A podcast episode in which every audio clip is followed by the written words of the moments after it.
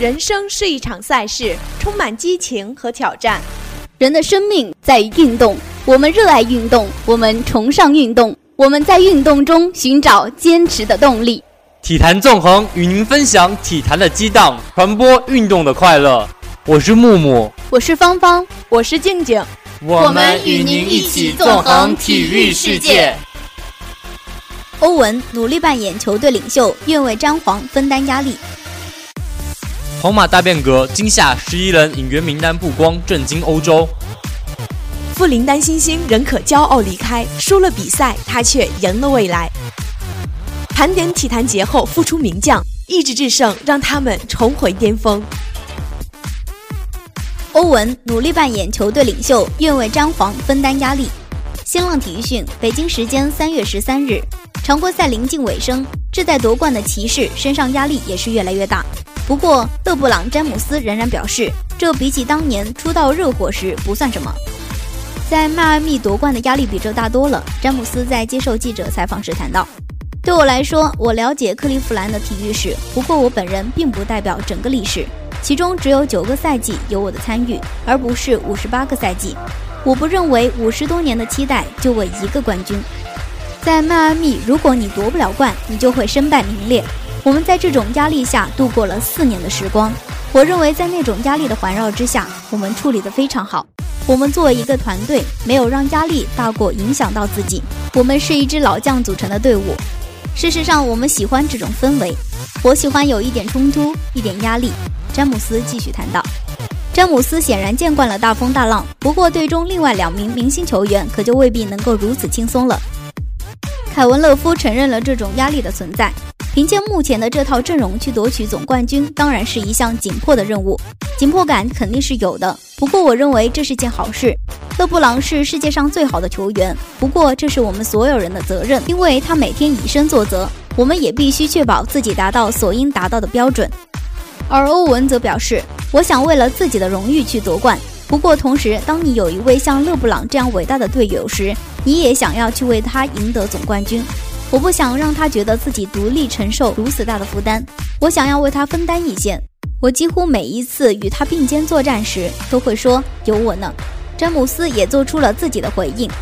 对我来说，我会上场做好自己的工作，像我一直以来所说和所做的一样。我会以我的知识和经验引领这些人朝着最高目标奋进，然后承担相应的结果。此外，针对此前科比，其实应该得有人来制造冲突和张力。这个人不会是勒布朗，也许该是凯里·欧文。这番话，欧文也积极做出了回应。这是我的个性，我表示同意。欧文在接受采访时谈到，他是史上最伟大的球员之一，有过成功夺冠的经验，而且一直以来都在扮演这种角色，用激烈言辞唤醒人们的责任意识。他最有资格说这话了。我认为，为了确保球队能达成自己的目标，我必须挺身而出。成为除勒布朗以外球队的另一位领袖。我用了几年的时间才成长到今天，赢得了队友的尊敬。我必须进步得更快，特别是在这支球队。为了收获成功，我必须要比实际年龄更成熟。所以，从勒布朗宣布回来，这支球队成为冠军竞争者的第一天起，对我就是学习的经验。过程并不完美，我犯了很多错误。不过，一旦我搞清楚了一切，我们就开始全速前进。这需要花些时间。不过，我觉得想要扮演好这样的角色，成为除勒布朗和教练以外的另外一位声音领袖。欧文还谈到去年总决赛上受伤对自己造成的影响。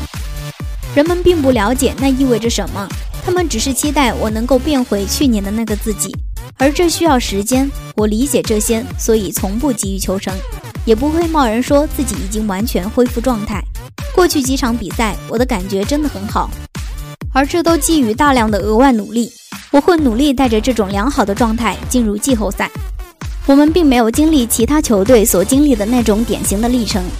欧文继续说道：“我们完成了一场巨变，我们还经历了许多伤病，遭遇了许多阻碍。”像勇士和麻辣，他们持续不断的进步，化学反应逐年递增，而我们因为天赋关系一夜成为竞争者，必须短期内找到问题的解决之道。要想建设一支球队，通常得花比我们所经历的长得多的时间。我们理解这一点。所以我们中的很多人都必须比那些典型球队的球员快一点的学习。我们必须抓紧每一天的时间，虽然会有起伏，但我相信我们会比其他任何明星堆砌成的球队都做得更好，心无旁骛地追逐总冠军。所以这很酷，我们懂。下赛季的皇马会有变化，这是可以肯定的。今夏皇马会清洗球员，也会引进球员，对阵容进行革命的目的就是避免本赛季的状况发生。这个赛季，皇马早早退出西甲冠军的争夺，国王杯上也被淘汰，球队无论是在竞技层面还是非竞技层面都发生了很多问题。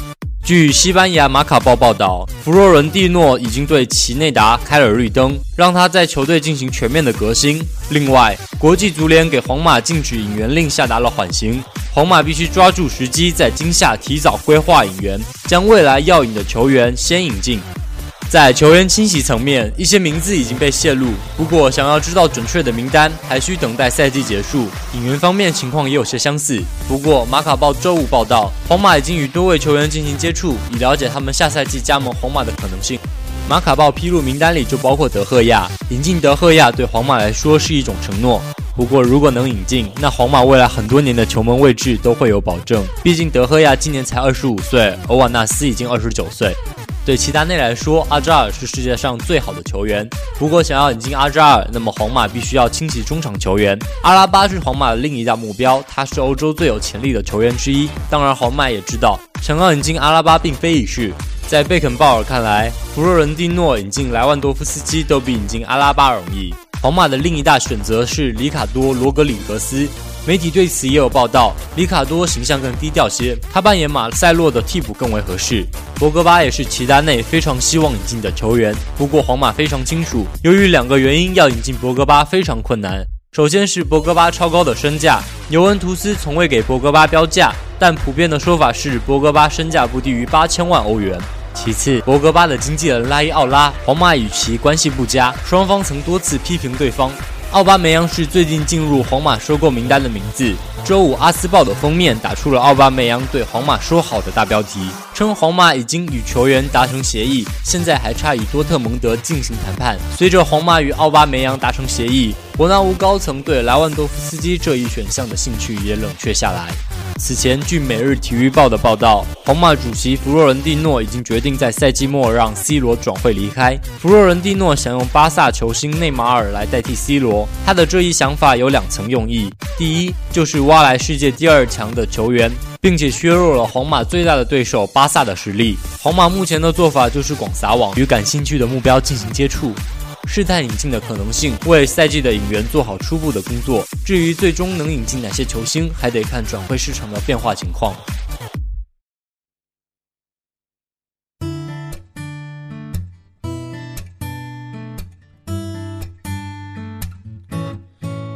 课下课背书，学霸不辛苦，我的小公主不要哭。实验室里散步。图书馆阅读，爱情公式早调配出。我有时不清楚你所有付出，只站在我自己角度，也有时会领悟，嘴上不服输，却偷偷的给你保护。三点一四。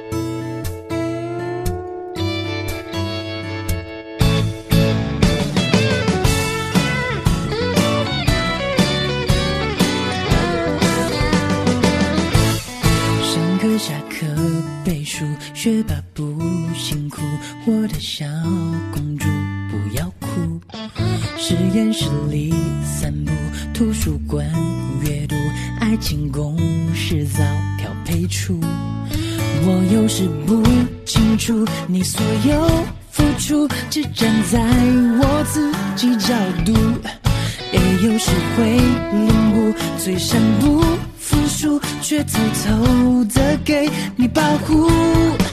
三点一四一五，远远的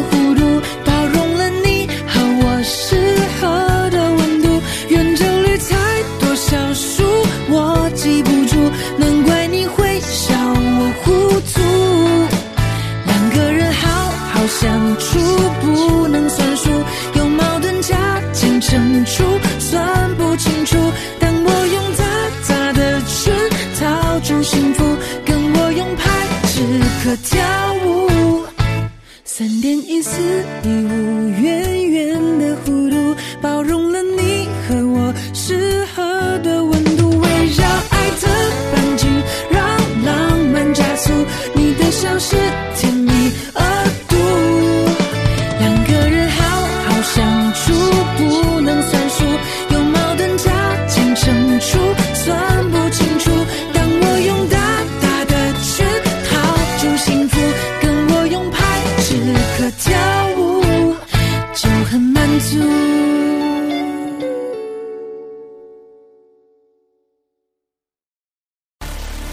林丹新星仍可骄傲离开，输了比赛，他却赢了未来。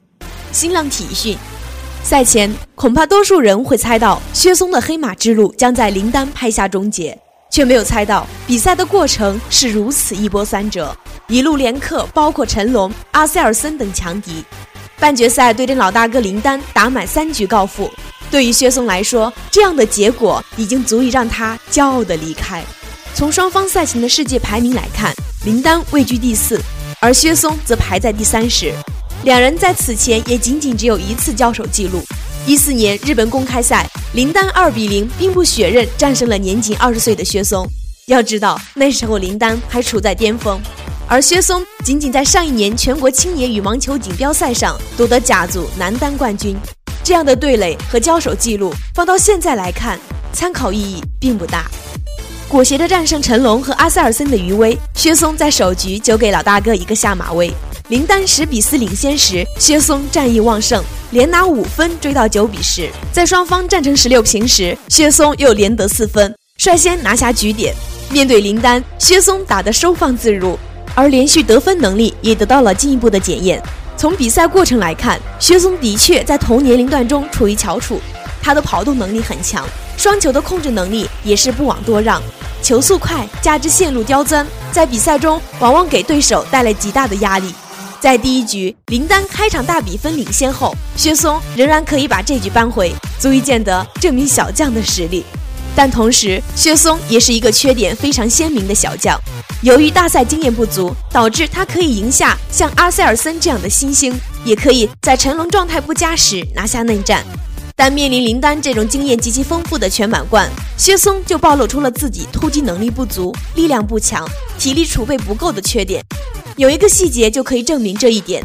第三局，薛松在场上一度步履蹒跚，当他在四比十落后的时候，甚至还因为抽筋请求了暂停。反观老大哥林丹，作为一名三十三岁的老将，在薛松暂停期间还可切网而立，甚至气定神闲，完全感觉不到他的疲惫。从这点可以看出，体能储备方面，薛松和林丹这样的顶级选手还有很大差距。不过，作为陈龙、林丹、田厚威和王铮明之后的国羽五号单打，薛松这样的表现已经足以让我们对他抱有更多的期望。目前，中国男单还是林丹、陈龙的时代，但里约奥运会后，林丹退役，陈龙之后的第二单打是谁，还是值得商榷。田厚威和王铮明多年来并未显现出王者之气。在面对国外强手时，并未有压倒性的优势，而此时薛松突然的爆发，或许在未来会给中国男队多一个选择。虽然未能再创奇迹，但薛松本届比赛的表现却足以给他带来一段圆满的回忆。在薛松第三局进行治疗时，老大哥林丹也向小师弟薛松送上了自己的掌声。林丹时代终将落幕，后继小将总要冒出。林丹对薛松鼓掌的时候，或许薛松听到了这样的声音：“加油，未来是你的。”盘点体坛节后复出名将，意志制胜让他们重回巅峰。新浪体育讯，复出从来都不是一件容易的事情，不管当年是急流勇退还是迫于无奈，一旦远离了赛场，要想重现昔日辉煌都困难重重。但偏偏有这么一群人，他们不仅当年辉煌，复出后同样取得了不俗的成就，让人不得不佩服。荷兰选手范德韦登十七岁时就获得了国内赛事男子一千五百米自由泳的冠军，但随后却患上了白血病，并远离了赛场一段时间。二零零八年北京奥运会，范德韦登重回赛场，他夺得了男子十公里公开水域项目的金牌。德国举重选手施泰纳的生活在二零零七年被改变了，妻子因为车祸去世，让他大受打击，一度考虑过退役。但最终还是重新站到了赛场上。二零零八年北京奥运会，施泰纳获得了男子举重一百零五公斤以上级冠军。颁奖仪式上，他手持妻子的照片，将金牌献给了自己最爱的人。奎罗特在九二年巴塞罗那奥运会上获得了女子八百米的铜牌。九三年怀孕的她不幸遇到了火灾，腹中六个月的女婴也没能保住。被烧伤的奎罗特几乎被毁容。但她带着满身伤痕重回跑道。九六年亚特兰大奥运会获得了女子八百米的银牌，奎勒特还是九五年和九七年两届世锦赛的女子八百米金牌得主。当年她与穆托拉强强对话，曾是一大看点。美国短跑名将德夫斯在一百米和一百米栏上都取得过不俗的成绩，但很少有人知道他曾因为基地毒性弥漫性甲状腺疾病险些结束运动生涯。一九九零年，德夫斯被确诊，医生为他做了切除手术。康复后，德夫斯重回赛场。他在九二年巴塞罗那奥运会上获得了女子一百米的金牌。九六年在亚特兰大奥运会上，德夫斯成功卫冕，最后还拿到了一枚四百米接力的金牌。二十三岁的时候，哈特尔被诊断出患有骨髓灰质炎，当时她还怀有身孕。哈特尔没有放弃自己的梦想，生下女儿之后继续练习。但她的小腿没有知觉，只能不用双腿的力量去驾驭马匹。一九五二年赫尔辛基奥运会，哈特尔获得了盛装舞步的银牌。冠军瑞典男选手圣齐尔将哈特尔抱上了冠军的领奖台，向这位女运动员致意。四年后，哈特尔在墨尔本奥运会上再次获得了盛装舞步的银牌。托卡奇是一位射击史上的传奇，他曾是匈牙利的一名军人，在一次军事演习中，他的右手被炸断。只能做截肢手术。后来，托卡奇改用左手射击，并很快达到了很高的水准。他在1948年伦敦奥运会和1952年赫尔辛基奥运会上连夺25米手枪速射的金牌，独臂枪神威名远播。